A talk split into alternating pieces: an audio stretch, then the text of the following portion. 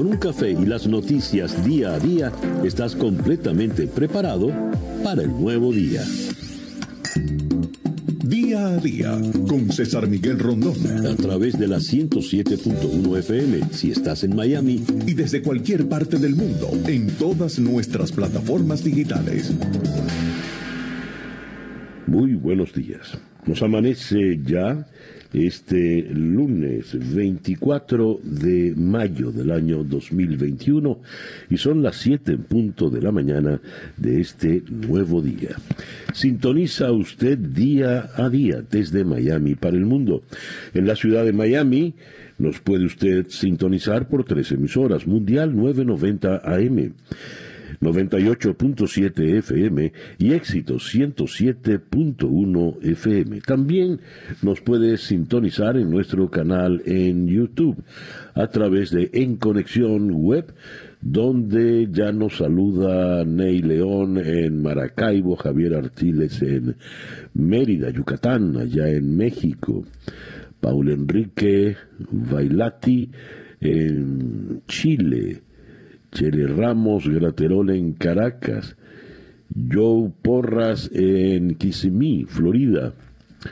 Eh, a ver, eh, nos saludan también desde Liverpool, en Argentina, David en, Inglaterra, David Moreno Díaz en Tenerife.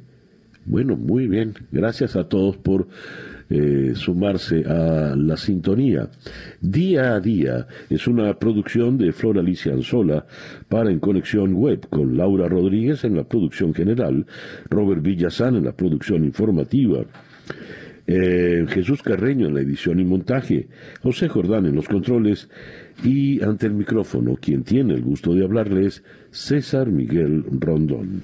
Día a día es una presentación de South Day Toyota y South Day Kia Miami, los dealers, donde nos aseguramos que salgas con tu auto feliz y satisfecho. Son las 7 y 2 minutos de la mañana. Calendario lunar. Para el día de hoy tenemos a la luna creciente en Escorpio. Atención. Las situaciones tienden a hacerse más profundas, misteriosas y con resultados extremos. Los deseos y las pasiones pueden ser fuertes, como también el temor y la desconfianza. Es el momento indicado para realizar aquellas actividades que no sean de conocimiento público y que requieran discreción. Las labores que necesiten de una profunda investigación y mucha concentración se verán altamente eh, beneficiadas. Es importante tener precaución. Esta luna propicia los celos, la venganza, la violencia. Es una buena luna para eliminar vicios y malos hábitos. Es una buena luna para realizar cambios radicales y trascendentales. Excelente para disolver sociedades y compromisos. Es la luna para renunciar y arrancar de raíz todo aquello que sea negativo. Luna creciente en Escorpio, Sol en Géminis, cuando nos amanece este lunes 24 de mayo del año 2021 y que sea este para todos. En cualquier rincón del planeta que usted se encuentre, el mejor día posible. Y ya son las 7 y 3 minutos de la mañana. Escuchemos ahora el reporte meteorológico en la voz de Alfredo Finalé. Muy buenos días, Alfredo. César, muy buenos días para ti, muy buenos días para todos los que están en sintonía en este lunes, mayo 24 del 2021. Una jornada donde promete tiempo mayormente estable y prácticamente sin lluvias. Y es que altas presiones dominan el tiempo en nuestra zona. Los centros se ubican al este de Florida, aún así mantienen el control del tiempo local. Hoy un día mayormente soleado, muy bajo el potencial de lluvias prácticamente el viento del este alcanza en el mar de 10 a 15 nudos, olas de 2 a 3 pies de altura, la bahía moderadamente movida. Máximas temperaturas para hoy quedando entre 84 a 88 grados Fahrenheit, superiores hacia las localidades de la costa del Golfo. El resto de la semana, poco cambio en general, mayormente soleado, sin lluvias, con temperaturas ligeramente por debajo de lo normal para esta fecha. El valor normal, según la climatología, viene siendo ya para esta fecha alrededor de 88 grados y estamos hablando de máximas esta semana entre 84 a 88 grados Fahrenheit. Yo soy Alfredo Finale y les deseo a todos muy buenos días. Muchísimas gracias, Alfredo.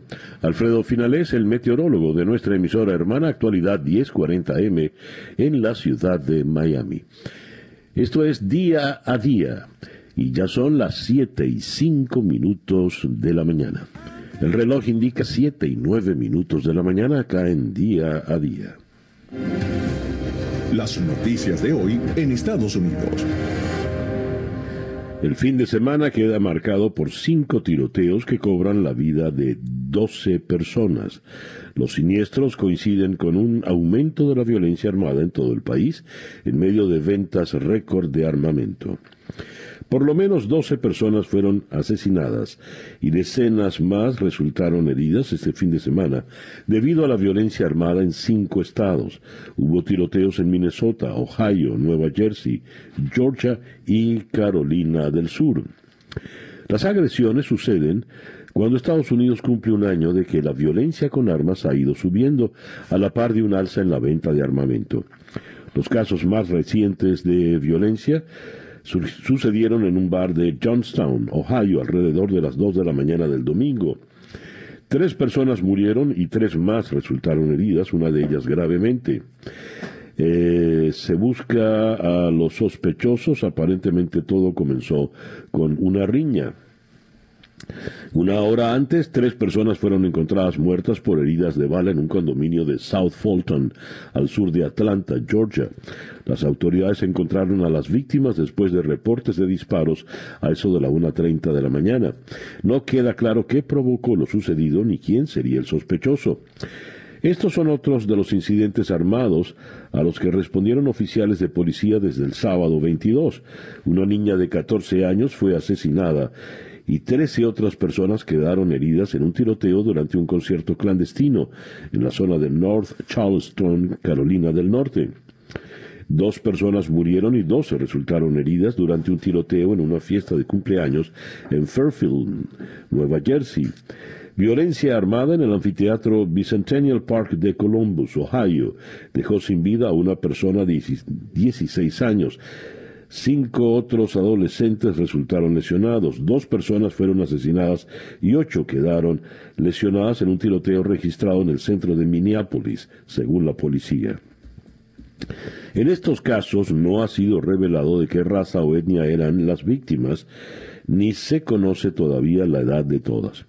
Cerramos con Minneapolis, donde en el día de ayer se hizo un homenaje a la memoria de George Floyd cuando se cumple ya un año de su muerte.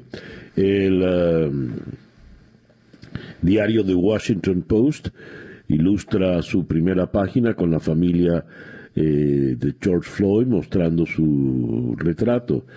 Un año después, heridas y división.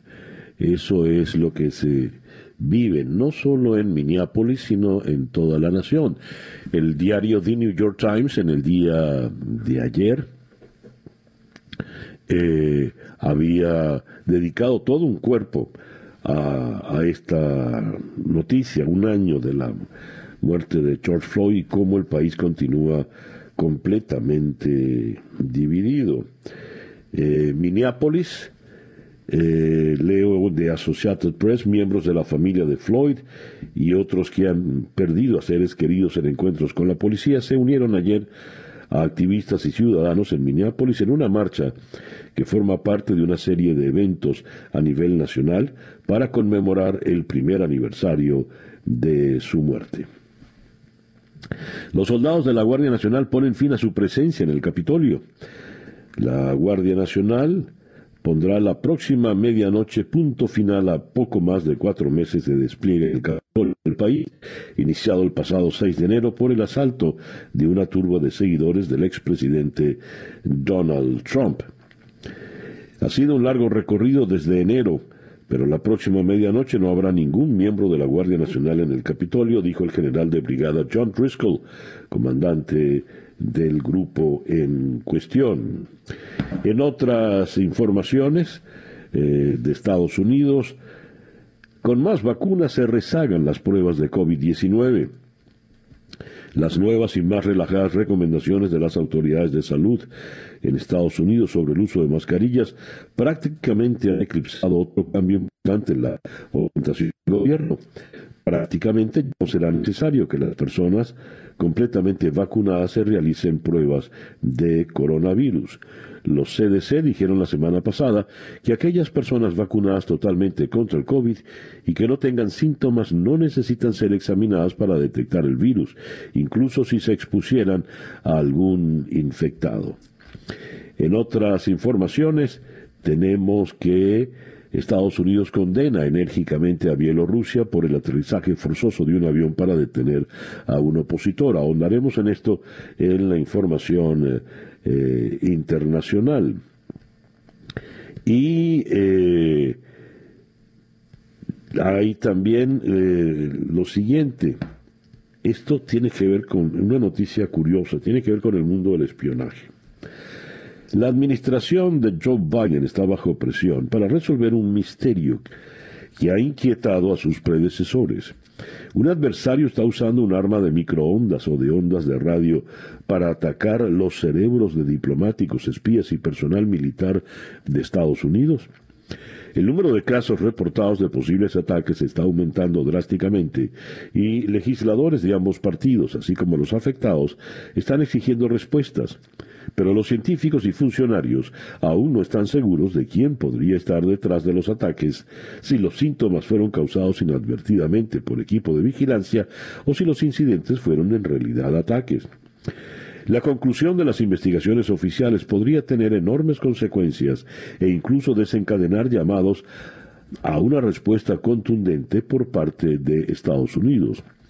Por ahora, el gobierno está garantizando que se tome el asunto en serio, que está investigando agresivamente y se asegurará de que los afectados tengan una buena atención médica. El problema se conoce como el síndrome de La Habana, porque los primeros casos afectaron al personal de la Embajada de Estados Unidos en Cuba en 2016. Al menos 130 casos en todo el gobierno están ahora bajo investigación en comparación con varias docenas del año pasado, según un funcionario del Pentágono que no está autorizado a hablar del caso públicamente. El Consejo de Seguridad, de Seguridad Nacional es el que lidera esta investigación.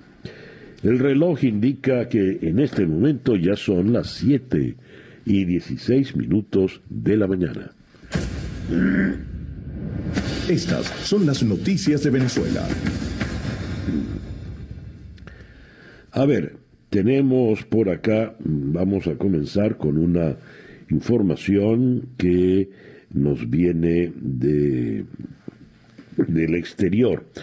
China anunció que impondrá impuestos al petróleo eh, pesado. Una movida, una decisión que afectaría a Venezuela y le impediría seguir enviando petróleo a eh, China.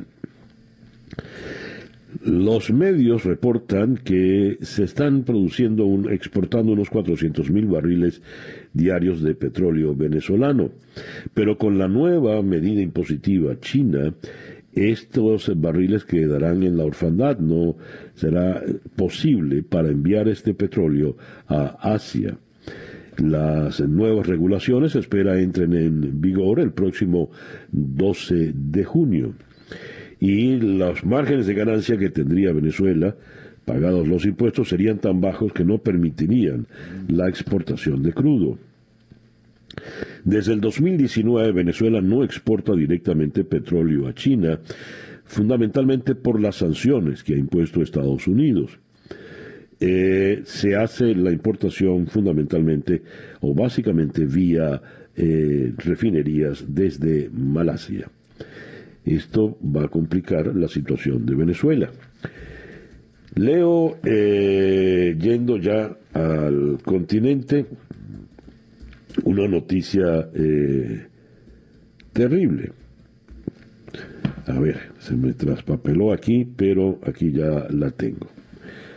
Denuncian un segundo secuestro de militares venezolanos por parte de grupos disidentes de las FARC.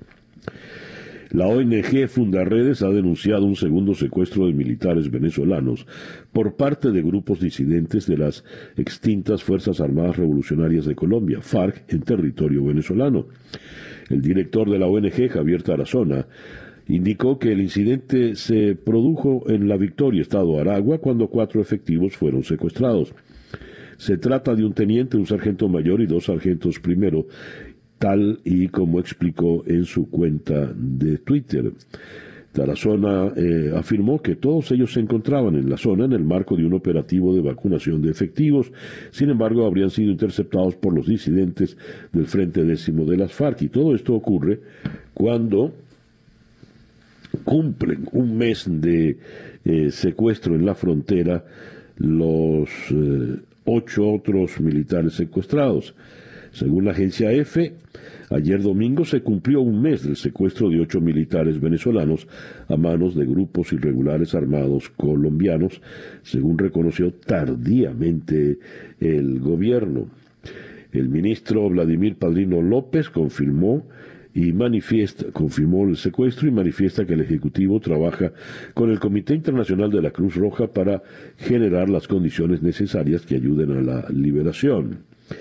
Esto demuestra no solo que están eh, las FARC en Venezuela, sino demuestra eh, la debilidad del otrora poderoso ejército de libertadores, el ejército bolivariano que comanda eh, Padrino López, que al ejército al que le secuestran a funcionarios, a militares, y lo único que puede hacer para liberarlos es suplicarle a la Cruz Roja que sea intermediaria. Y eh, pues ya como se sabe, falleció el gobernador eh, García Carneiro, Jorge Luis García Carneiro, falleció a los 69 años, este militante del PSUV y eh, tenía ya, a ver, aquí me dicen, desde el año 2008 era el gobernador del estado Vargas, que a él se le ocurrió cambiarle el nombre y ahora es estado eh, La Guaira. Recientemente fue incluido en la lista de la, de la OFAC en Estados Unidos, eh, porque se le vincula con corrupción endémica y fue de los que participó en el bloqueo de la entrega de la ayuda humanitaria. Eh, dicen que estuvo bailando tambor la noche anterior a su muerte. No revelaron la razón de la muerte de García Carneiro, pero se especula que haya fallecido de un infarto. Eh, cualquier cantidad de memes se produjeron con la muerte del general. El reloj indica en este momento las 7 y 21 minutos de la mañana. Escuchas día a día con César Miguel Rondón. A ver, nuestra ronda de entrevistas para el día de hoy, lunes 24 de mayo, la vamos a comenzar en Washington con Michael Kugelman. El señor Kugelman es el director adjunto del programa de Asia en The Wilson Center. Anthony Blinken, el secretario de Estado, descarta un gran acuerdo entre Estados Unidos y Corea del Norte. Eh, Blinken descartó que vaya a haber ese acuerdo entre Washington y Pyongyang al considerar que la desnuclearización de Corea del Norte solo puede producirse paso a paso con una diplomacia calibrada. El presidente Biden recibió a su homólogo de Corea del Sur, Moon Jae-in, con quien ha compartido su profunda preocupación por la situación en Corea del Norte y su programa de misiles nucleares, por lo que ambos han subrayado su compromiso de trabajo por la desnuclearización total de la península. De Washington iremos a Quito para conversar con el periodista, editor de Código Vidrio, Arturo Torres toma de posesión de Guillermo Lazo como presidente del Ecuador ocurrirá en el día de hoy. Cinco jefes de Estado y al menos ocho cancilleres tienen prevista su llegada para la toma de posesión del nuevo presidente. el presidente saliente Lenín Moreno deja el poder con 9,3% de aprobación eh, y concluye su mandato pues en el día de hoy. De Quito iremos a algún lugar no precisado en la frontera colombo-venezolana por razones de seguridad para hablar con la periodista Sebastián Barraez. Militares venezolanos secuestrados en la frontera cumplen un mes retenidos eh, y eh, con ella vamos a abordar todo lo relativo a este tema, el nuevo secuestro que denunció Javier Tarazona de Fundaredes, más la situación de los secuestrados y la práctica impotencia de las Fuerzas Armadas Nacionales Bolivarianas. De este punto indeterminado en la frontera iremos hacia la ciudad de Bogotá para hablar con Nelson Rosanía, analista, investigador y director del Centro de Estudios en Seguridad y Paz. Renuncia el negociador del gobierno colombiano con los manifestantes. Iván Duque ha perdido a otro miembro de su gabinete en medio de las protestas que ya cumplen más de tres semanas y dejan medio centenar de muertos en Colombia. Esta vez fue el turno del alto comisionado para la paz, Miguel Ceballos, hombre cercano al mandatario y quien durante la última semana empezó las negociaciones con el comité de paro. Josep Borrell traslada su preocupación por el excesivo uso de la violencia en las protestas de Colombia. Empresarios e iglesias convocan una marcha del silencio para desbloquear Cali. De Bogotá iremos a la ciudad de Madrid para conversar con eh, David Jiménez, periodista y escritor, colaborador de The New York Times. Eh, ¿Cómo no negociar con Maduro? Elección de Zapatero. En un artículo de opinión del The New York Times, David Jiménez, con quien conversaremos, concluye que tras 40 viajes sin logros, la mejor ayuda que José Luis Rodríguez Zapatero le podría prestar a Venezuela es abandonar su papel de mediador. De Madrid iremos a Montevideo para conversar con Nicolás Lucci. Eh, con lágrimas, oraciones y aplausos, Uruguay despide a su ministro del Interior. Eh, salieron a las calles de Montevideo para despedir a Jorge Larrañaga, quien falleció el pasado sábado tras sufrir un paro respiratorio. Y allí en Montevideo cerraremos pues nuestra ronda de entrevistas del día de hoy. El reloj hoy, lunes 24 de mayo. El reloj nos indica 7 y 26 minutos de la mañana. Sintonizas día a día con César Miguel Rondón. ¿Cuántas historias conocemos de personas que a la hora de comprar un vehículo no saben por dónde empezar? Por eso te recomiendo acercarte a South Day Kia y South Day Toyota. Tú puedes comprar tu carro eh, vía internet sin salir de casa por southdaykia.com o southdaytoyota.com. Y una vez elegido tu vehículo y cerrado el proceso de compra, en 24 horas te llevan el carro a tu puerta. Ellos son, están muy, muy cerca de ti. Si requieres de un servicio o repuesto mientras lo resuelven, te llevan a la puerta de tu casa un auto rentado completamente gratis. Puedes eh, llamar al 786-673-8130. En las redes sociales arroba South Kia y arroba South Toyota en Instagram, Facebook y Twitter. Y eh, ahora han lanzado el South Date Mom, un grupo exclusivo para mamás del cual, querida amiga, puedes eh, ser miembro de inmediato. Regístrate en southdaykia.com y southdaytoyota.com. Así cuando tengas que hacerle servicio al auto, comprar accesorios o cambiarlo, tendrás beneficios especiales.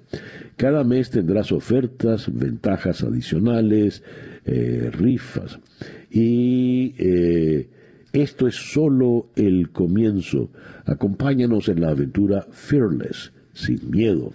South eh, Fearless South Date y síguenos en South Date Toyota y South Kia en Instagram. Toma el control de tus carros.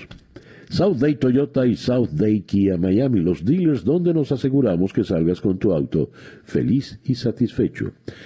7 y 28 minutos de la mañana. Hacemos una pausa muy, muy breve y ya regresamos en día a día. Para estar completamente informado, antes de salir y que usted debe conocer, día a día, con César Miguel Rondón.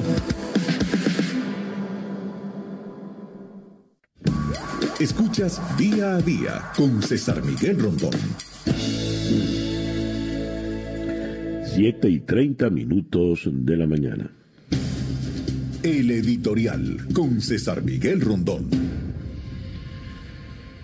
Arturo Sosa Abascal es un sacerdote jesuita y más que un sacerdote jesuita es el padre general de toda la compañía de Jesús en el mundo. Es el padre general de los 15.000 jesuitas eh, esparcidos en el planeta. Arturo Sosa Abascal es venezolano, es caraqueño.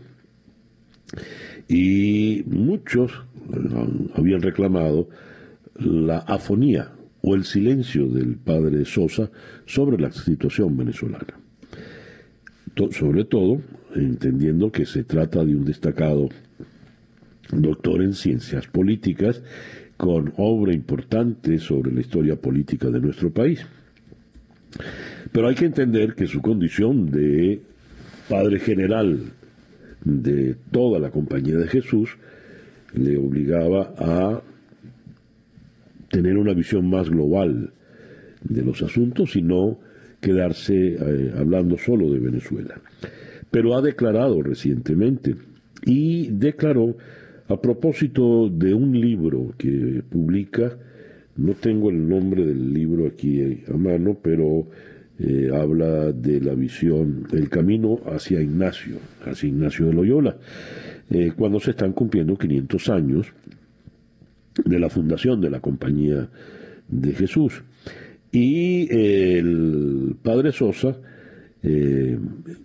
publica este libro y a propósito de la publicación del libro se lo entrega al Papa Francisco, que podría ser su subalterno si entendemos que el Papa es jesuita. Mas eso no es así, evidentemente. Pues bien, a raíz de la publicación del libro, el diario La Nación de Buenos Aires le entrevistó en eh, Roma y allí por primera vez el padre Sosa habló de la política venezolana. El portal El Pitazo hace un resumen de lo que dijo el padre Sosa. Guaidó es algo de lo que no se puede prescindir. La única solución a la magnitud de la crisis en Venezuela pasa por buscar juntos una vía, una vía que sea inclusiva, porque el tema no es quítate tú para ponerme yo, sino cómo incluimos y cómo negociamos para incluirnos. Dijo, en Venezuela se han perdido muchas oportunidades de negociación. Se puede analizar cada una más en detalle, pero en concreto, de parte de la, oposición no ha habido la claridad suficiente para entrar en eso con una visión política de largo plazo y por parte del gobierno porque ha sabido manipularla para reforzar su poder. Esta entrevista es del pasado viernes 21. Eh, dijo Guaidó no es Guaidó, Guaidó es una corriente que se ha hecho un espacio en la vida pública venezolana y es algo de lo que no se puede eh, prescindir. El padre Sosa no duda en afirmar que Nicolás Maduro encabeza un régimen dictatorial. Sostiene que además la única solución a la magnitud de la crisis en Venezuela pasa por entendernos. Esas pues las opiniones. Lamentó que se hubiese perdido el inmenso enfoque, el inmenso logro que supuso la elección parlamentaria en diciembre del 2015. También que se haya desperdiciado la iniciativa fundamental que despertó con tanto entusiasmo en el 2019. El padre Sosa ha hablado y ha hablado en el camino de muchos, ¿no? Diciendo hay que negociar. Y eso es lo que ha propuesto ahora Juan Guaidó con el Acuerdo de Salvación Nacional, que nos sorprendió. Freddy Guevara le entrevistamos a propósito de esto. Freddy Guevara parecía haber rectificado porque nos declaró que las opciones de fuerza estaban descartadas porque siempre terminaban en violencia y la violencia siempre terminaba en una negociación. Entonces, evidentemente es preferible ahorrarse la violencia e ir directo a la negociación. Pero ahora ha declarado que el acuerdo de salvación nacional no es un cambio de estrategia. Quedamos entonces desconcertados. Pero por lo pronto ya son cada vez más voces las que empiezan a coincidir en un solo punto incluyendo la de los jesuitas. El reloj indica 7 y 36 minutos de la mañana, esto es día a día. El reloj indica 7 y 38 minutos de la mañana acá en día a día. Escuchemos ahora eh, a las 7 y 38 el coronavirus update en la voz de Juan Camilo Gómez. Buenos días, Juan Camilo. Buenos días, César Miguel. Hoy, lunes 24 de mayo, amanecemos en el estado de Florida con más de 2.310.000 casos de coronavirus reportados desde el inicio de la pandemia. Tenemos hasta ahora 36.462 muertos en Florida por COVID-19. En cuanto a la vacunación, superamos el fin de semana la cifra de las 18 millones de dosis administradas. Hay más de 8 millones de personas totalmente vacunadas, lo que corresponde a más de 30 37.4% de nuestra población. Muchísimas gracias, Juan Camilo. Juan Camilo Gómez es nuestro compañero en la emisora hermana Actualidad 1040 AM en la ciudad de Miami. Son las 7 y 39 minutos de la mañana. Noticias de Latinoamérica. El próximo presidente de Ecuador, Guillermo Lazo, asumirá hoy y afronta los retos de impulsar la vacunación masiva contra el COVID como principal receta para reactivar una economía dependiente de la ayuda internacional y con un presupuesto limitado. Lazo anunció que el legislador César Monge, uno de sus hombres de confianza, ocupará el Ministerio de Gobierno. La Unión por la Esperanza, la Alianza Progresista, que, perdón, arropa al correísmo, se presenta como la principal fuerza opositora al gobierno en Ecuador del conservador Guillermo Lazo. El rey de España, Felipe VI, y tres presidentes latinoamericanos han llegado a Ecuador para participar hoy en la ceremonia de investidura del gobernante electo de este país andino, el conservador Guillermo Lazo, quien sucederá al mandatario saliente Lenín Moreno. Y Moreno deja el poder con apenas 9,3% de aprobación, según la última encuesta de la firma Sedatos. Aunque esa no es su cifra más baja, ronda la calificación que Moreno ha obtenido desde las protestas sociales de octubre de 2019, cuando la aprobación a su gestión llegó al 8%, según el informe de la encuestadora. Bogotá. El alto comisionado para la paz de Colombia, Miguel Ceballos, informó que presentó su renuncia al presidente Iván Duque, quien recientemente agregó a sus funciones la mediación entre el gobierno y el Comité de Paro Nacional que promueve las protestas en su contra. Deseo manifestarle que por razones de carácter personal, siguiendo los llamados de mi conciencia y en cumplimiento de las responsabilidades que mi alma han elegido, renuncio irrevocablemente a mi cargo como alto comisionado para la paz a partir del día 26 de mayo. Cita textual de la carta eh, a Duque. El presidente Duque canceló el viaje que tenía previsto hacer hoy a Ecuador para asistir a la investidura de Guillermo Lazo. Esto se debe a la crisis política que vive Colombia debido a las protestas que comenzaron el 28 de abril en numerosas ciudades y se han prolongado por casi cuatro semanas. Montevideo. Con lágrimas, oraciones y aplausos, políticos de todo el arco parlamentario y ciudadanos de a pie salieron a las calles de Montevideo a despedir al ministro del Interior uruguayo Jorge Larrañaga, fallecido el sábado tras sufrir un paro cardiorrespiratorio. La Rañaga se afilió al Partido Nacional y alcanzó el gobierno regional que ocupó entre 1990 y 1999 y que dejó para lanzarse a aspiraciones más altas. El presidente de Uruguay, Luis Lacalle Pou, suspendió el viaje a Ecuador que tenía previsto para la toma de posesión de Guillermo Lazo como mandatario de ese país tras el repentino fallecimiento del ministro del Interior. Lima. El candidato de izquierda amplía su ventaja en las encuestas para la segunda vuelta de las presidenciales. Pedro Castillo aventaja en más de 10 puntos a su rival, la conservadora Keiko Fujimori, en la última encuesta publicada con vistas a la segunda vuelta de las elecciones presidenciales previstas para el próximo 6 de junio. El estudio, realizado por el Instituto de Estudios Peruanos y publicado por el periódico La República, refleja así un aumento del apoyo para Castillo de 8,3 puntos en solo una semana. Fujimori también ha, mejorado, aunque en menor medida, ya que obtiene 4,8 puntos más que hace una semana. El reloj indica en este momento las 7 y 43 minutos de la mañana. La información del mundo día a día. A ver, eh, Lukashenko fuerza el destino de, el desvío de un vuelo comercial para detener a un periodista crítico con el régimen.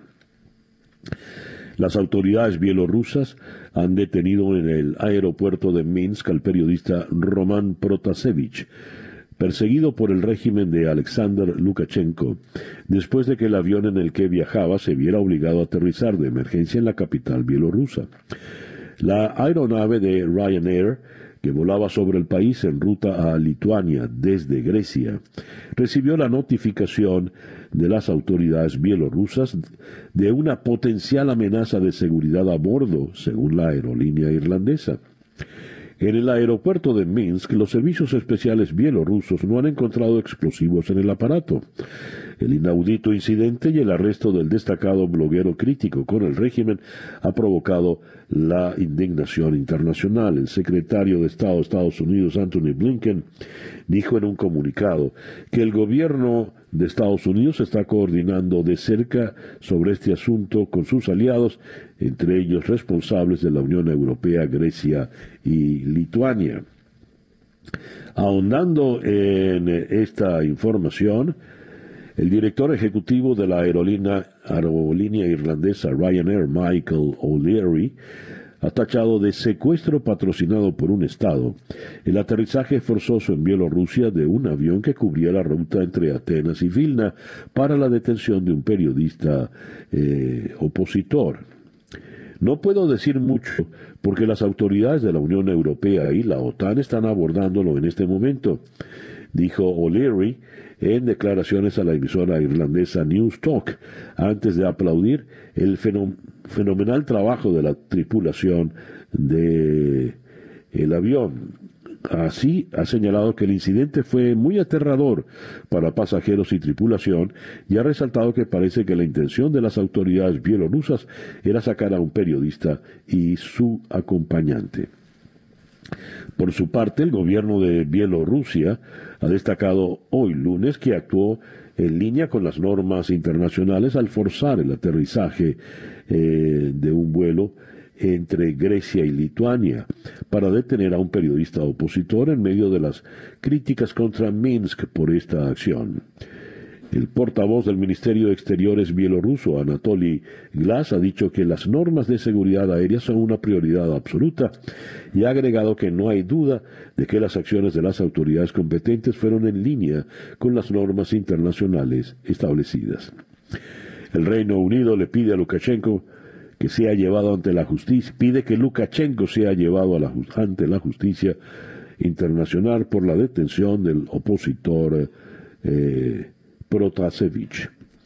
En otras informaciones internacionales, la antigua líder de facto de Birmania, Aung San Suu Kyi, ha, acudido hoy lunes a un juzgado en la capital del país, Naypyidaw, en la que supone su primera comparecencia presencial ante la justicia tras ser acusada de incitación a la sedición después de ser detenida casi cuatro meses en el marco del golpe de Estado del primero de febrero. Durante la visita, Su Ji ha insistido en que su formación, la Liga Nacional para la Democracia, fue fundada por el pueblo y seguirá existiendo mientras la gente esté ahí, según informaciones de la agencia de noticias Myanmar Now. Así ha hecho referencia a la intención de la Junta Electoral creada por los militares para investigar sus propias acusaciones de fraude en las elecciones de noviembre de ilegalizar y disolver el partido. La visita ha durado media hora, tal y como ha confirmado su equipo legal, que ha indicado que en la zona se ha desplegado un gran equipo de seguridad. Sobre las nueve, Sun Ji ha podido finalmente además encontrarse con su abogada por primera vez en meses. Así pues, la situación allá en Myanmar. Yendo al conflicto entre Marruecos y España, Marruecos acusa a España de crear la crisis y querer ahora que la asuma Europa. El ministro de Asuntos Exteriores marroquí, Nasser Bourita, ha reprochado a España el ser responsable de crear la crisis abierta por la presencia en España del líder del Frente Polisario, Brahim Ghali, para luego querer que la asuma Europa. España no consultó a Europa antes de tomar decisiones que afectan a los intereses de Marruecos. España no consultó a Europa antes de incumplir los criterios Schengen para aceptar la entrada fraudulenta de una persona buscada por la justicia española. España ha creado una crisis y quiere ahora que la asuma Europa, dijo el gobierno marroquí. Mueren 14 personas al desplomarse teleférico en Italia un teleférico que transportaba turistas a la cima de una montaña para observar algunos de los lagos más pintorescos del norte de Italia, se desplomó y rodó por la ladera, lo que dejó unos 14 muertos. El único sobreviviente, un niño, fue hospitalizado en estado grave y con varias fracturas. Eh, seis de las víctimas eran de nacionalidad israelí, incluyendo los cuatro integrantes de una familia que vivía en Italia, informó el ministro del Exterior de Israel. Se desconoce si tenían relación con la otra pareja. En el Reino Unido, el periodista de la BBC, Martin Bashir, quien engañó a la princesa Diana para obtener una entrevista en 1995, se disculpó con los príncipes William y Harry pero considera irrazonable vincular sus actos con la muerte de su madre. Bashir, entrevistado por el Sunday Times, dijo que lo lamenta profundamente por los hijos de la princesa, William y Harry. Nunca quise perjudicar a Diana de ninguna manera. Eh, y no creo que, eh, dice, a ver, se me, no creo que lo hayamos hecho, dijo eh, al Sunday Times. Por su parte, el exdirector general de la BBC, Lord Hall, ha dimitido como presidente de la National Gallery, considerado el museo más importante de Londres, como consecuencia de la polémica levantada a raíz de los métodos empleados por la televisión británica para obtener una entrevista con la princesa Diana de Gales en 1995. Lord Hall era director de informativos de la BBC en el momento de la entrevista, conseguida por Martin Bashir con engaños para el programa Panorama. Y eh, ya son las 7 eh, y 51 minutos de la mañana acá en Día a Día. Día a Día con César Miguel Rondón. Comenzamos nuestra ronda de entrevistas en la ciudad de Washington con Michael Kugelman, quien es el director adjunto del programa de Asia en the Wilson Center. Mr. Kugelman, good morning. Thank you very much for being with us today. Good morning. Nice to be here with you. Uh, Mr. Kugelman, what's the situation right now with North Korea?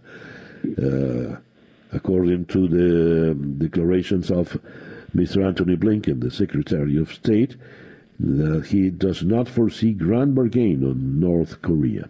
Le pregunto al señor Kirkelman cuál es la situación actual con Corea del Norte cuando el secretario de Estado norteamericano, Anthony Blinken, dice que no ve que se pueda lograr una gran negociación con Corea del Norte. Mr. Kugelman, please. Yes, so uh, the Biden administration has uh, sent a very strong message that um, it will take a long time. Um, it will be a long term effort to make progress in negotiations with North Korea to reduce tensions between the North and the South. Uh, and also, it will take an even, an even longer time to get to the ultimate goal of denuclearization on the Korean uh, Peninsula. So, the big message from the Biden administration is that it is willing to work with South Korea and North Korea to lower tensions, but it is not something that can be done quickly. It will need to be done carefully and in a gradual uh, approach. La estrategia que lleva adelante la administración del presidente Biden es la que apunta hacia la desnuclearización de Corea del Norte. Sin embargo, este proceso no es un proceso que se pueda lograr de la noche a la mañana, rápidamente. Hay que irlo haciendo eh, con mucho cuidado y con premeditación. El presidente del Corea del Sur, Moon Jae-in, estuvo en la Casa Blanca y en una rueda de prensa conjunta declaró con el presidente Biden la preocupación eh, por eh, lo que está ocurriendo. ¿Qué puedo, podemos decir quedó en firme de esa reunión? Uh, Moon Jae-in, the South Korean president, was in uh, Washington. He had a meeting with President Biden, and they were deeply concerned about the situation with North Korea. What what did they? Uh, what's the the goal they are looking for, and what did they achieve in this meeting, Mister? Well, first of all, Yes, thank you. The, the meeting um, itself was very important and symbolic because yes. the Biden administration has been very distracted by events in the Middle East uh, in recent days uh, with the Israelis and the Palestinians. So I think it was very important for the administration to show how important it views its relationship with its Asian treaty partners like South Korea. And this was only the second in person meeting that President Biden has had with another uh, head of government. And the first meeting, of course, was with the Japanese prime minister, another top U.S. ally. So the meeting mm-hmm. itself was symbolic because it happened. In the meeting with uh, with President Moon, the two sides discussed many issues, and in fact, North Korea and denuclearization were major points on the agenda but there were other issues that the two sides talked a lot about, including the issue of um, uh, cooperation on producing uh, vaccines for the pandemic. That was the immediate term focus. But when they spoke on the um, situation with North Korea, uh, President Biden and President Moon essentially agreed that they would continue to work together to identify ways to get negotiations going um, between the, the, the, South Koreans, the North Koreans, and the United States. But the challenge is the timing. President Moon is uh, coming to the end of his term in power, and he would like to see some type of result in the immediate term. But President Biden has just started his administration, and he may want a slower, more gradual approach than President Moon would be comfortable.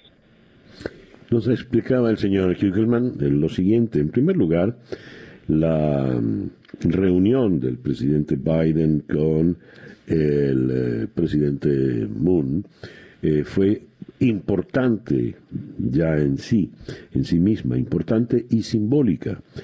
Esto ocurre eh, cuando hay una tensión creciente en el Medio Oriente y es una manera de decir no descuidamos nuestras relaciones con Asia. Recordemos que ya antes el presidente Biden se había reunido con el primer ministro japonés. Ahora, aparte de la reunión, eh, hubo temas muy puntuales eh, sobre los que tomaron decisiones como por ejemplo el tema de las vacunas, fabricar mm, suficientes vacunas contra el COVID-19 eh, y además, eh, por supuesto, el tema de la desnuclearización. Con relación a esto, el señor eh, Kirchmann nos hace una observación interesante.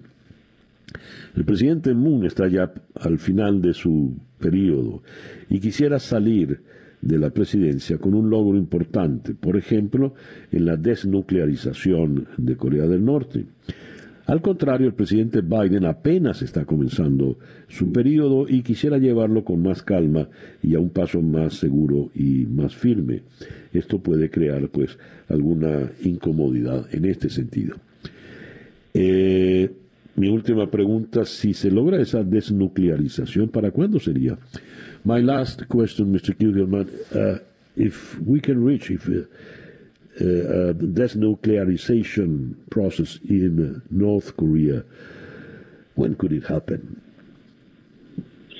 Well, this is a great question. Um, and I think it will be very difficult to ever achieve the goal of total denuclearization. The North Koreans have been very emphatic and very insistent that they will not be willing to denuclearization. And I am not sure if the Biden administration or any U.S. government would be w- able to offer sufficient uh, uh, concessions or anything that would enable the North Koreans to agree to denuclearization. It is their main tool of leverage, that's nuclear weapons program, and uh, it would just be difficult. So, if to answer your question, if the uh, if it happens, if denuclearization were to happen, it would need to be something that happens many years from now. It certainly will not happen in the next year, and probably not within the period of the Biden administration over the next four years. Dice, esa es la pregunta clave, esa es la pregunta fundamental. ¿Cuándo podría darse esta desnuclearización? Sobre todo se luce difícil en el panorama porque eh, Kim Jong-un pues ha hecho un punto de honor el, no desnuclearizar su país, el no echar atrás estos esfuerzos. Eh, no ve eh, el señor Kirchnerman qué puede, qué mayores concesiones puede hacer la administración Biden o cualquier otra administración para lograr el consentimiento de Kim Jong-un y desnuclearizar. Y cree que si se logra esta desnuclearización, pues será dentro de muchos años, eh, más allá de los años que le puedan quedar a la administración Biden. Uh, Mr. Kugelman, thank you very much for being with us today. Thank you for having me. Michael Kugelman es el director adjunto del programa de Asia en the Wilson Center, Washington. Ocho en punto de la mañana, una pequeña pausa y ya regresamos en día a día. Día a día el reloj indica en este momento las 8 y 6 minutos de la mañana, acá en día a día. Vamos ahora hasta la ciudad. Se nos cayó la llamada mientras Laura la retoma. Vamos a, a la ciudad de Quito porque hoy toma posesión, en cuestión de minutos, el nuevo presidente Guillermo Lazo en el cual se cifran muchas expectativas, no solo de los ecuatorianos, sino de muchos latinoamericanos. Los latinoamericanos que ven en Lazo pues un freno a las corrientes populistas que están eh, eh, arrasando, teniendo mucha popularidad en la región. Laura, tenemos a muy bien. En la línea telefónica está Arturo Torres, periodista, editor de Código Vidrio. Arturo, muy buenos días, gracias por atendernos. Muy buenos días, eh, César, con gusto. A ver, ¿qué representa Guillermo Lazo para el Ecuador de hoy? Hoy, 24 de mayo, cuando toma posesión. Bueno, hay muchas expectativas alrededor del, nuevo presidente electo eh, Guillermo Lazo que hoy asume el poder acá en Ecuador sobre todo porque venimos de una, de una etapa en la cual ha estado al frente del gobierno desde el año 2006-2007 eh, la Revolución Ciudadana, primero con Rafael Correa y luego con Lenín Moreno. Evidentemente hubo una ruptura entre Moreno y Correa, pero esto significa el inicio de un nuevo ciclo.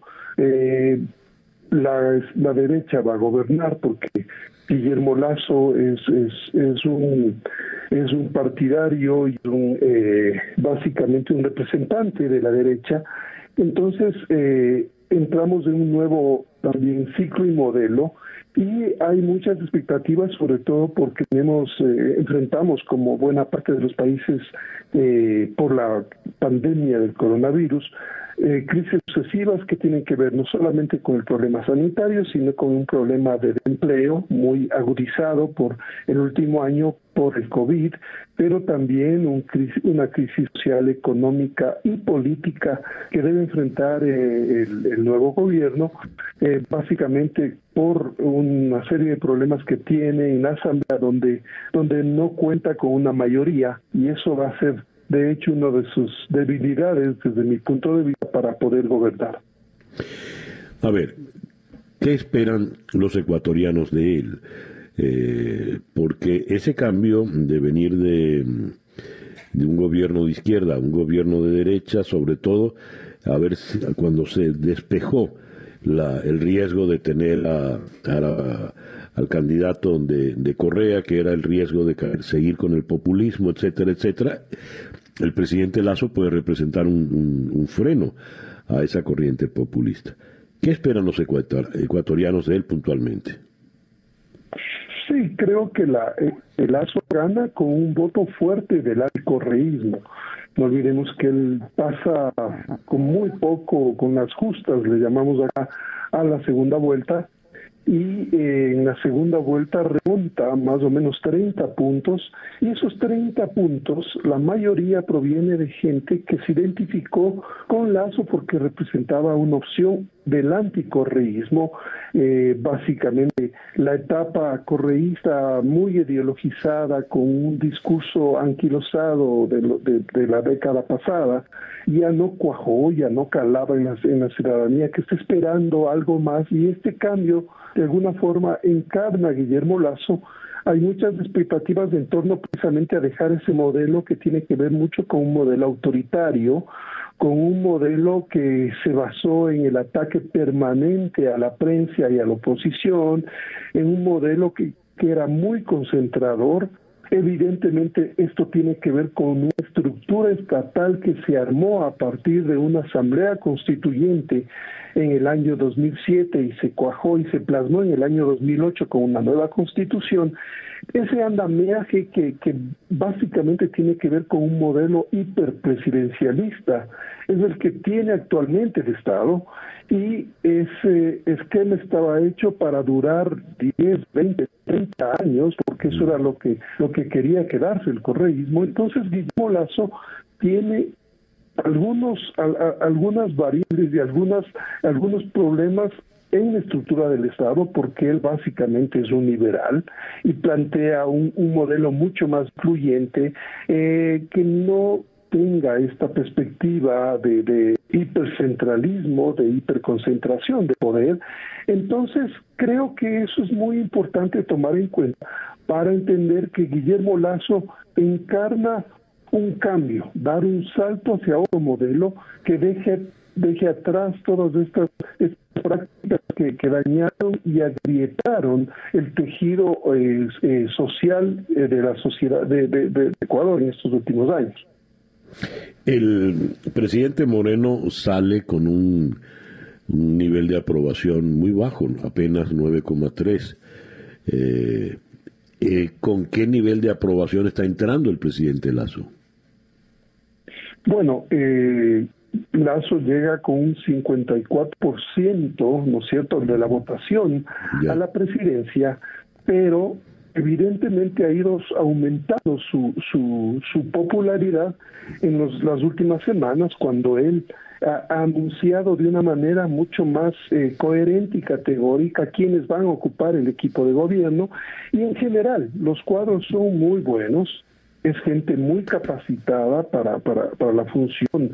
Se nota que están preparados la mayoría de ellos. Entonces, eh, creo que ese ha sido un acierto de Guillermo Lazo, transparentar ya semanas antes cuál va a ser, cuáles van a ser sus colaboradores y nota que hay un hay una gran formación detrás de este equipo. Entonces, eso también genera una expectativa positiva en función de que se hagan cambios que sobre todo tengan que ver en estos primeros meses con el enfrentar de una manera eficaz el tema de, las de la vacunación es importante y como decía hace un momento el trabajo, ¿no? Porque eh, los últimos años, por los dos últimos años, eh, nosotros el nivel de pobreza pasó del 24% al 34%, es decir que la clase media fue el 10% fueron a llenar eh, y fueron empujados a la pobreza. Entonces, ese problema estructural de la pobreza es un problema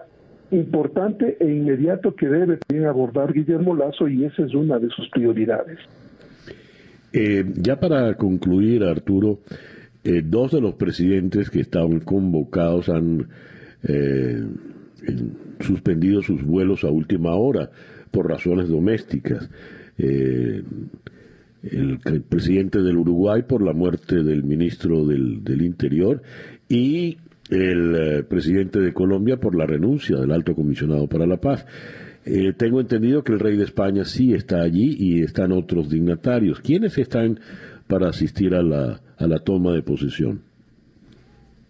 Bueno, básicamente han confirmado la mayoría de, de, mandatarios que estaban eh, que, que, habían aceptado la invitación. Y claro sí llama la atención estas estas dos declinaciones de último momento.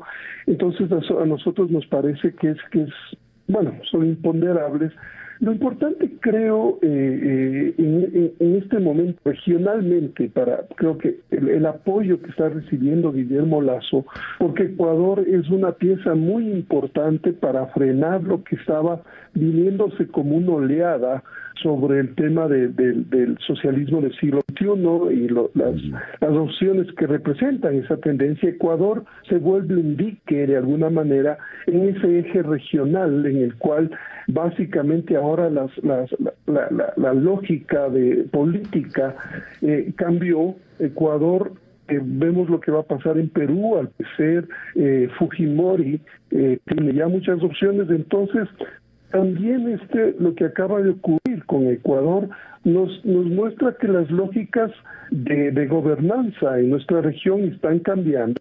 Después de varios años, digamos más de una década de gobiernos de socialismo del siglo XXI en la mayor parte de nuestra región, por eso es que las expectativas y las miradas están cifradas en Guillermo Lazo y creo que el apoyo internacional que está recibiendo con la llegada de muchos mandatarios, del mandatario de Chile, de Brasil, pese a que eh, evidentemente Bolsonaro era polémica, pero creo que es esta señal de confianza de la comunidad internacional hacia lo que se viene con Guillermo Lazo, que básicamente es, es una persona respetuosa, es una persona muy eh, tolerante, y es muy emprendedor. Entonces, eh, en lo empresarial se esperan muchas cosas y en lo económico eh, también. Entonces, estas, toda esta, esta cifra de esperanza alrededor de Guillermo Lazo, eh, por lo menos ha cambiado el escenario a un escenario mucho más positivo y optimista sobre lo que se viene en su gobierno.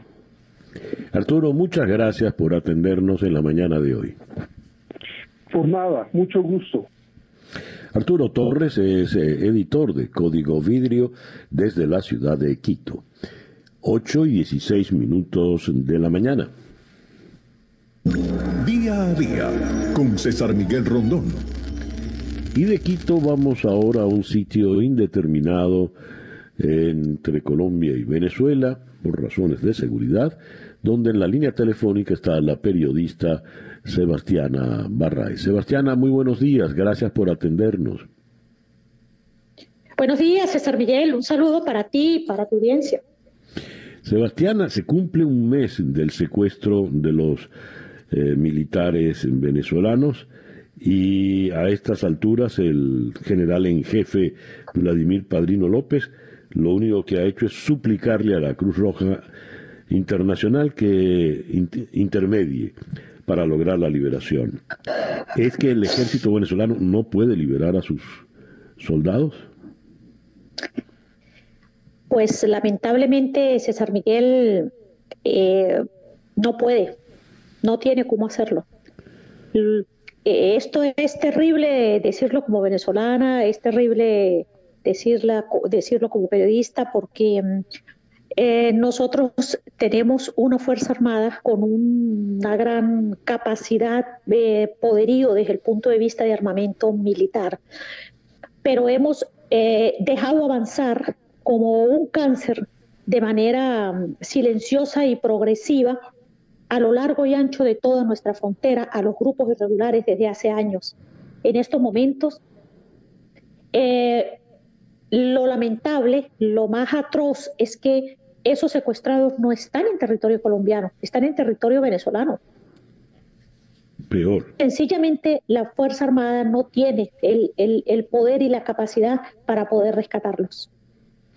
Y leo acá en Europa Press eh, publicado el día de hoy, citando a Javier Tarazona de Funda Redes, que denuncian un segundo secuestro de militares. En este caso, hablan de cuatro efectivos, un teniente, un sargento mayor y dos sargentos primero. Eh, ¿Qué nos puedes decir al respecto, Sebastiana? No, César Miguel, no hay nuevos secuestrados. Militares eh, nuevos secuestrados no hay. La guerrilla colombiana, recordemos que nuestro territorio, para un poco para que la gente visualice, nosotros tenemos un sector de nuestro territorio eh, controlado por el ELN, otro por la FARC y otro por paramilitares. Pero específicamente en el caso del Estado Apure, tenemos la FARC y el ELN colombiano y tenemos las FBL venezolanas. Eh, los secuestrados que están en esta parte del territorio del Alto Apure están en manos de la disidencia de la FARC de Gentil Duarte. Ellos han tenido control en esta parte del territorio y la verdad es que agarran a, estas, a estos ocho secuestrados que eh, son producto del enfrentamiento, o más bien de la emboscada que sufrió el ejército eh, venezolano, específicamente la Armada y el ejército, en eh, el 23 de abril eh, en un territorio controlado por la FARC.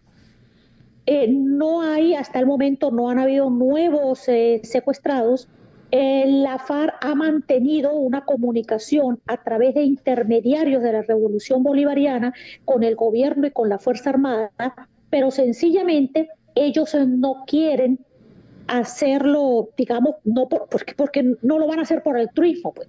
Sencillamente están exigiendo condiciones a cambio y una de ellas es que se les permita seguir en esa parte del territorio donde ellos han estado instalados. Eh, esa es una de las condiciones, eh, eh, digamos, eh, que no tiene discusión para ellos, porque, entre otras, argumentan que la guerrilla colombiana pues está corriendo riesgo porque el gobierno colombiano, pues en caso de que ellos pasaran hacia, hacia, hacia ese territorio colombiano, pues serían este, detenidos o masacrados, dicen ellos. La verdad, César Miguel, es que tenemos una peligrosa eh, situación porque sencillamente la FARC puede escoger en cualquier momento eh, empezar a asesinar a esos eh, soldados que tienen secuestrados. Y esto es una derrota militar, además de una gran humillación para la Fuerza Armada Nacional Bolivariana. ¿Cómo está la situación interna entre los militares venezolanos? Bueno, como es previsible, pues muy mal. Muy mal porque eh, eh, hay, muchas cosas que han ocurrido desde el 21 de marzo eh, del 2021 hasta este momento. primero, creo que la Fuerza Armada se revela ante el país como lo que verdaderamente ha sido en los últimos tiempos. Muchas veces lo hemos sostenido. Nosotros veníamos durante años advirtiendo lo que estaba sucediendo eh, con relación a la frontera y cómo progresivamente se le permitió a la guerrilla instalarse, cómo la Fuerza Armada internamente empezó a recibir mensajes contradictorios y equivocados, como una Fuerza Armada preparada eh, eh, contra guerrilla o antiguerrilla, pues sencillamente se encontraba con la guerrilla eh, cómodamente instalada en nuestro territorio sin que existieran las órdenes y orden para enfrentarlo. Esta situación le fue creando a la Fuerza Armada un proceso de desapego a su institución, de contradicción, de sencillamente sobrevivencia. Entonces, bueno, César Miguel, yo creo que da, da, digamos, e, es este complicado decir esto, pero si nosotros observamos los videos donde aparecen estos militares eh, secuestrados, nos damos cuenta la, las deficiencias que presentan en lo que a preparación se refiere, eh, en lo que a estrategia se refiere, y sencillamente parecen eh, unas víctimas fáciles de un grupo que lleva casi 60 años de guerra, entrenamiento, habilidades, aplicación de inteligencia y operaciones psicológicas eh, contra estos soldados venezolanos. La situación en la Fuerza Armada internamente está muy mal, muy frágil, muy quebrada, muy fragmentada internamente. Sebastiana, muchísimas gracias por atendernos en la mañana de hoy. Gracias, César Miguel, a ti y a tu audiencia. Un abrazo. Sebastiana Barraez, eh, experta en el tema militar y sobre todo la situación en la frontera colombo-venezolana. 8 y 24 minutos de la mañana. Día a día. Y de la frontera colombo-venezolana vamos ahora a la capital de Colombia. En la ciudad de Bogotá está Néstor Rosanía, analista, investigador y director del Centro de Estudios en Seguridad y Paz. Néstor, muy buenos días. Gracias por atendernos. Buenos días para ti y para todos los oyentes. Ha renunciado Néstor el alto comisionado para la paz, Miguel Ceballos, hombre cercano al presidente Duque. Sin embargo, en la carta ha apelado a argumentos eh, duros, su conciencia, la voz de su conciencia, en fin. ¿Por qué renuncia Miguel Ceballos? Bueno, parece que hay una fractura interna entre el gobierno nacional y el partido de gobierno, el Centro Democrático, eh, y directamente con el expresidente Álvaro Uribe. Parece ser, porque no es muy clara la información eh, de que se viene manejando hace algunos días, que el expresidente Álvaro Uribe directamente él está intentando, y esto es muy paradójico lo que voy a decir, generar unos acercamientos con el grupo del Ejército de Liberación Nacional, LN esa función única y exclusivamente la puede cumplir el alto comisionado para la paz, porque constitucionalmente ese es su cargo, y parece que el expresidente Uribe se salta al, excomisionado y él directamente está haciendo ese tipo de acercamientos. Parece que ahí mm. hubo un encontronazo y de ese encontronazo terminó eh, que el alto comisionado de paz, que es, o sea, les doy este dato que es un revelador, la única oficina que está en el mismo piso del presidente de la República y que está al lado de esa oficina, históricamente, no solo en Iván Duque, sino en todos los gobiernos en Colombia, es la de la oficina del alto comisionado de paz, porque es un cargo estratégico, es buscar la paz del país. Entonces, parece que el alto comisionado siente que por encima de él, que es la mano derecha del presidente, está Álvaro Uribe y que Álvaro Uribe es el que toma las decisiones, se sintió como, como que lo pasaron por encima de él y termina tomando la decisión de irse del gobierno. Esto le causa un problema severo de gravedad al presidente Duque. ¿Qué puede ocurrir con él? Bueno, pues, en, un momento de crisis coyuntural, además, porque el alto comisionado, que esto también lo que va a hacer es bastante extraño, no, no, tiene mayor explicación, estamos viviendo una crisis política, social, las marchas, enfrentamientos en las calles, y quien lidera el diálogo por parte del gobierno con, la, con el Comité Nacional del PAR eh, es el alto comisionado de paz. debería haber sido el ministro del Interior o cargo del gobierno, porque el comisionado de paz está para solucionar los temas de conflicto armado, no para arreglar temas políticos como los que están pasando. pero el gobierno y el presidente Duque decidió que él fuera el delegado. Entonces, él está, él es el vocero del gobierno y le renuncia. Y le renuncia cuando estamos en plena negociación a ver si por fin podemos pasar esta crisis. Entonces, tiene un impacto muy fuerte, le, renuncia y, y esta semana que viene se va. Entonces, casi que deja el puesto tirado y vino una, digamos, una andanada de críticas muy duras por parte del partido gobierno, el Centro Democrático, eh, contra Miguel Ceballos eh, y se le volteó, digamos, el, el partido al gobierno nacional. Pareciera, visto desde el exterior, que el presidente Duque pierde control de la situación. ¿Es así? Sí, y es que el presidente Duque ahorita está recibiendo fuego de tres áreas. Por un lado, los partidos de la oposición, pero bueno, eso es normal y es lo lógico. El segundo, por todo lo que está sucediendo en las calles, o sea, la cantidad de colombianos marchando diariamente a nivel nacional, 24 días de paro, o sea, el país tiene la presión de las calles.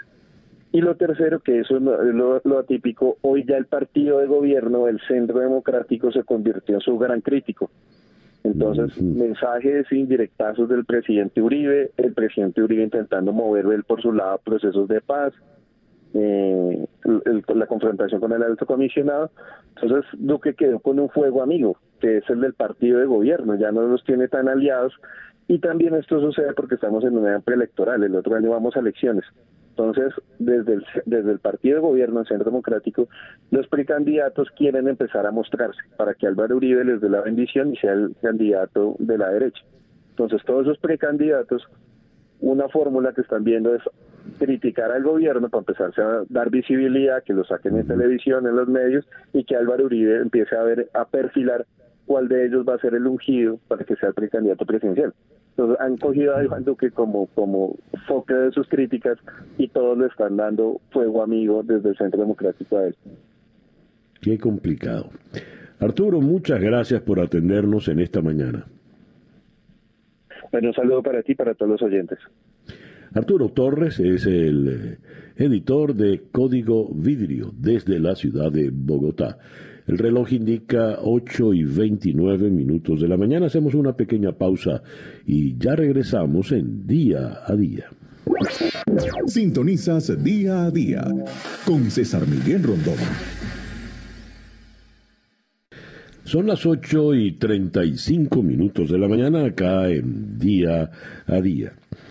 Recientemente publicó el uh, The New York Times en su página de opinión en español este artículo eh, bajo el título La lección de Zapatero o cómo no negociar con Maduro. Firmado en Madrid, el artículo comienza así. La determinación diplomática de José Luis Rodríguez Zapatero en Venezuela es inversamente proporcional a sus logros. Tras 40 viajes y 6 años de misión, el expresidente español no está más cerca de frenar la deriva autoritaria del régimen o de aliviar la situación de los venezolanos. Tampoco le queda ya crédito mediador. Llegó el momento de agradecerle los servicios prestados y de pedirle que dé un paso a un lado. El artículo en cuestión lo firma el escritor y periodista David Jiménez. Vamos entonces hasta Madrid para conversar con él. David, muy buenos días, muy buenas tardes por allá, gracias por atendernos. Un gusto estar con vosotros. A ver, David, ¿cuál fue el rol original que entró a jugar el señor Rodríguez Zapatero en eh, este proceso de negociaciones entre oposición y el gobierno de Maduro? Bueno, José Luis Rodríguez Zapatero, tras abandonar eh, la presidencia en España, eh, seguía siendo una persona joven con ganas de, hacer cosas y tener un impacto y escogió un poco la vía Jimmy Carter ¿no? en Estados Unidos de intentar convertirse en un estadista de la paz y escogió un, lugar que, bueno, eh, por idioma y por vínculos eh, culturales, históricos entre España y Venezuela, le pareció que donde podía aportar algo, ¿no? Que fue Venezuela de esos 40 viajes que mencionabas al principio, eh, comenzaron hace seis años y su idea, eh, o al menos así lo expresó en su día, era intentar que oposición y chavismo llegaran a algún tipo de acuerdo para mm, alcanzar una convivencia, digamos, como él llamaba, democrática. Em, y claro, mm, yo creo que llega un punto en el que hay que juzgar el trabajo de las personas, darle la oportunidad de, conseguir lo que se proponía y si no es así, como ha sucedido con Zapatero, pues pedirle que se aparte. La verdad es que el, resultado ha sido pobrísimo porque mm. lo que hemos visto es una degeneración todavía mayor del régimen y la crisis venezolana, como todos sabemos, no solo no se ha resuelto, sino que se ha agravado en estos seis años. Mencionas en el artículo que el, cambio de clima que se está dando entre oposición y gobierno. Eh, media en esto, por supuesto, la presencia del nuevo presidente en la Casa Blanca, pero también puede a lo mejor Zapatero tener algo que ver. El nuevo Consejo Nacional Electoral, la casa por cárcel para los ejecutivos de Citgo, pero viene lo de la toma del diario El Nacional, la sede del diario El Nacional. ¿Qué rol pudo jugar en todo esto el señor Zapatero? Claro, es muy difícil confiar en, Maduro porque mm, eh, lo que hemos visto en los últimos años es que es verdad que ha habido alguna liberación de algún preso político y de hecho Zapatero se atribuye el mérito de haberlo conseguido pero eso no ha sido seguido de una apertura real o de un intento de democratización real en Venezuela todo lo contrario, ¿no? Muchas veces hemos visto que eh, a, pesar de esos guiños nos encontrábamos con más represión, con más detenciones. Tú mencionabas lo de eh, la toma de la sede del Nacional y eh, Zapatero, su visión ha sido durante todo este tiempo, y lo menciono en el artículo del New York Times, darle a Maduro todas las oportunidades que sean necesarias, seguir confiando en que mm, por arte de magia en algún momento recapacite y le, entre súbitamente un deseo de democratizar eh, Venezuela y dar la oportunidad a la oposición de disputar unas elecciones con igualdad de condiciones. Y eso no solo es algo que se consigue con un proceso eh, de recuento de votos justo. Tiene que haber un sistema judicial independiente, tiene que haber una prensa que pueda eh, actuar de forma libre, tiene que darse mm, una neutralidad de todas las instituciones para que el terreno de juego sea limpio. Y eso no se ha producido y es uno de los, en mi opinión, grandes fracasos de Zapatero, el hecho de haber conseguido muy pocas concesiones por parte del chavismo eh, a cambio de haberle dado legitimidad internacional, ¿no? Porque al final estás hablando del presidente de España, una persona que constantemente sale fotografiada y acudiendo a actos con, con eh, personalidades del chavismo, y todo eso le sirve y lo utiliza de modo propagandístico el régimen pero a cambio no hemos visto grandes resultados.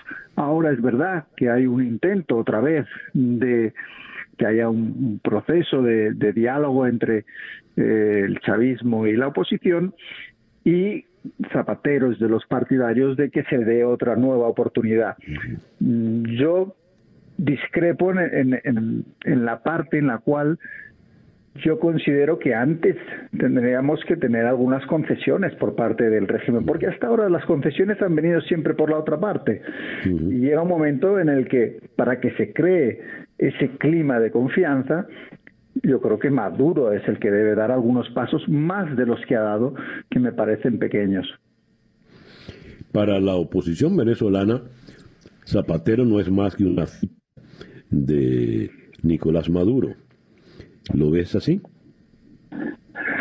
Bueno, yo no creo que la intención de Zapatero sea eh, mala ni sea limpiar eh, o, lavar la imagen del régimen ni convertirse en una herramienta de propaganda.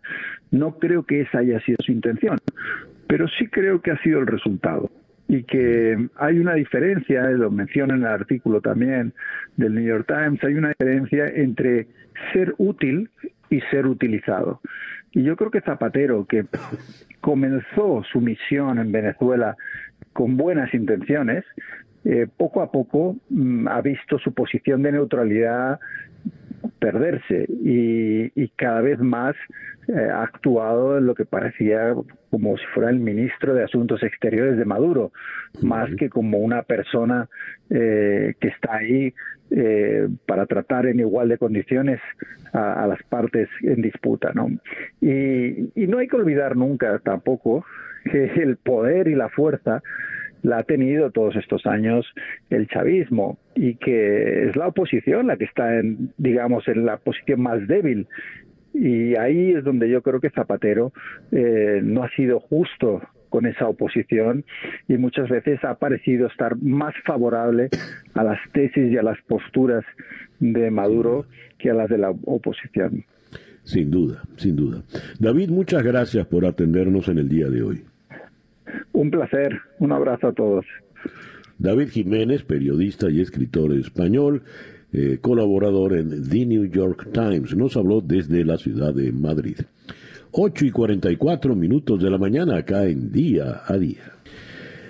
El reloj indica en este momento 8 y 49 minutos de la mañana. Vamos ahora a la ciudad de Montevideo la línea telefónica está el periodista Nicolás Lucic.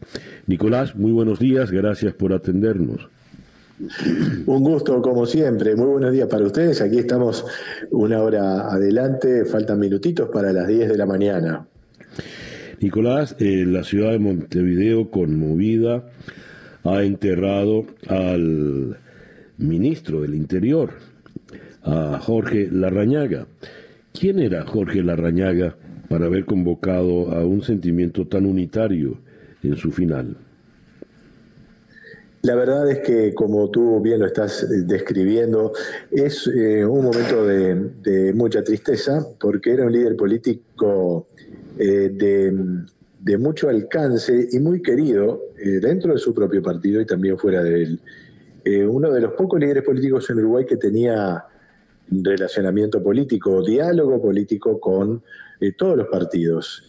En particular, Jorge Larrañaga, quien configuró el sector denominado Alianza Nacional dentro del Partido Nacional, eh, al que pertenece el hoy presidente Luis Lacalle Pou, era también la persona con un diálogo muy cercano con Julio María Sanguinetti, el expresidente Colorado, y también con José Mujica, el expresidente del Frente Amplio.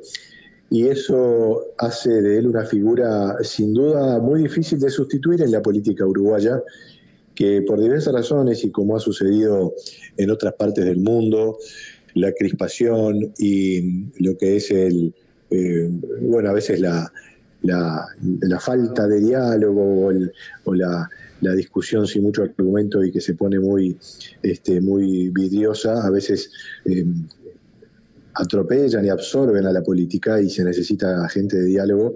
Jorge Larrañaga era una de esas personas y ciertamente que se la va a extrañar desde ese punto de vista y por supuesto además en su rol de ministro del Interior con tantos desafíos que tiene el Uruguay en materia de seguridad pública. ¿Por quién será sustituido, eh, Nicolás? Bueno, todavía no está definido. Eh, fíjense ustedes que eh, recién ahora en esta mañana el Arañaga va a hacer su sepelio en la ciudad de Paysandú. Él era un líder regional, de particular arraigo en lo que se denomina aquí el Uruguay el interior, es decir, todo el resto del territorio más allá de Montevideo.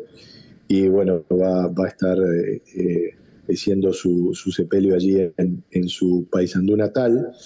Em, eh, ha sido designado Javier García como ministro interino, es el actual ministro de Defensa, y bueno, seguramente será decisión política de las próximas horas del presidente de la calle eh, quién lo va a, sustituir. Eh, no es fácil porque es todo un desafío, es uno de los principales ministerios del gabinete y habrá que ver cómo se configura, obviamente, la nueva responsabilidad por allí. Fallece a los 64 años, eh, todavía en plenitud, y por un paro cardíaco, tengo entendido. Eh, es así, es así, una persona muy joven, eso también ha sorprendido mucho. Eh, hay quien, eh, creo que con, con, buen fundamento, están diciendo que la política realmente absorbe a las personas y en Uruguay la verdad que hay mucha gente que tiene una vocación política muy profunda, la Reñaga era una de esas personas, a pesar de que tenía dolencias en su columna, en sus rodillas, eh, también alguna eh, eh, afectación justamente a nivel cardíaco. Seguía para adelante una tarea que insumía las 24 horas del día y los 7 días de la semana y realmente eso, por supuesto que tarde o temprano la salud llama y lamentablemente en este caso se llevó a este líder político tan querido. Nicolás, muchísimas gracias por atendernos en la mañana de hoy. Encantado y como siempre a la orden. Un abrazo para todos. Nicolás Luchis es periodista de Radio y del canal 10 de Uruguay. Nos eh, habló desde la ciudad de Montevideo. Inevitable la comparación. Fallece Jorge Larrañaga de un paro cardíaco y el país todo le llora y todo el espectro político le acompaña con sentimiento en su sepelio. Fallece en Caracas, no se sabe de qué, pero se sospecha también de un paro cardíaco.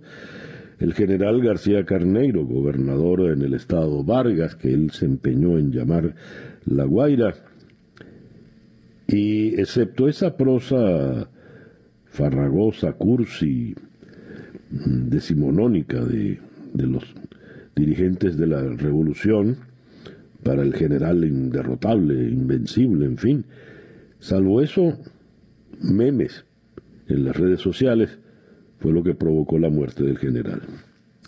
Casos de casos, ¿no? Bien, el reloj indica que ya son las 8 con 54 minutos de la mañana. Día a día es una producción de Floralicia Anzola para En Conexión Web con Laura Rodríguez en la producción general, Robert Villazán en la producción informativa, Jesús Carreño en la edición y montaje, José Jordán en los controles y ante el micrófono, quien tuvo el gusto de hablarles, César Miguel Rondón.